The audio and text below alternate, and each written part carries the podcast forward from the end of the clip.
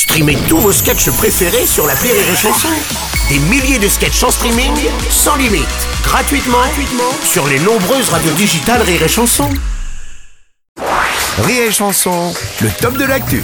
Mais voici le top de l'actu d'Edgar Yves. Bonjour Edgar. Écoute Bruno, il faut absolument que tu arrêtes de saluer gratuitement tes collègues. C'est payant ça maintenant. Ah bon? Comment ça Comment ça Comment ça? Bah écoute, on se fait enfler, je te dis. À Paris, les joueurs sont payés pour se respecter entre eux et faire un coucou aux supporters après les matchs. Oui. Exemple, Neymar, 220 millions d'euros à l'achat. Oui. Bon, ben pour remercier les supporters après les matchs, c'est 375 000 euros de plus.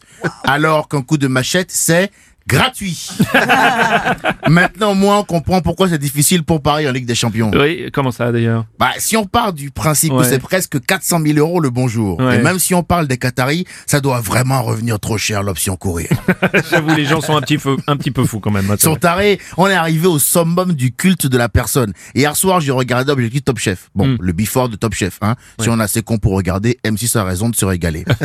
Bref, il y a un truc qui m'a vraiment choqué. C'est une candidate, une femme, bon un peu petite, je dirais 1m60 à vue de nez, tu vois, Ouais. qui pour se présenter a dit euh, Moi je fais Objectif Top Chef, parce qu'elle avait une voix de connasse. Moi, je... Ouais, ouais, elle m'a énervé. Moi je fais Objectif Top Chef parce que je veux montrer qu'on peut être une femme de petite taille et être une bonne cuisinière.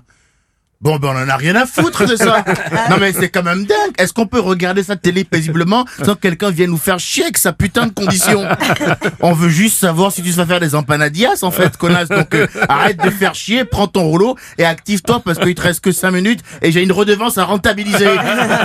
Attends, c'est comme si moi je débarquais là, bonjour, euh, parce que du coup j'aurais une voix de merde aussi. Euh, voilà, je m'appelle Edgar Ray, je fais des chroniques sur rire et chansons Oui. pour montrer qu'on peut être un homme, avoir la peau sombre, un grand zizi et faire rire les gens.